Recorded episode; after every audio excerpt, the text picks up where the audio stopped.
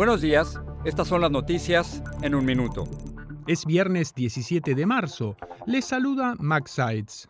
El gobierno de Joe Biden descartó apelar la decisión judicial que bloqueó un elemento clave de su política migratoria. La semana pasada, un juez federal de Florida dictaminó que el gobierno violó la ley al autorizar que miles de migrantes fueran liberados tras cruzar la frontera mientras se procesaban sus solicitudes de asilo.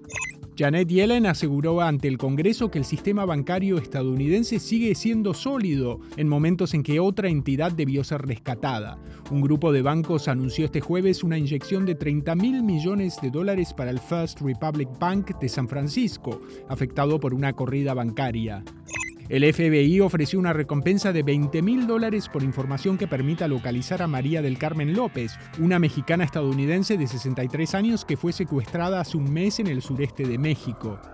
Un grupo internacional de expertos en virus dijo que encontró evidencia genética que vincula el origen de la pandemia del COVID-19 con los perros mapaches que vendían en el mercado de Wuhan, en China.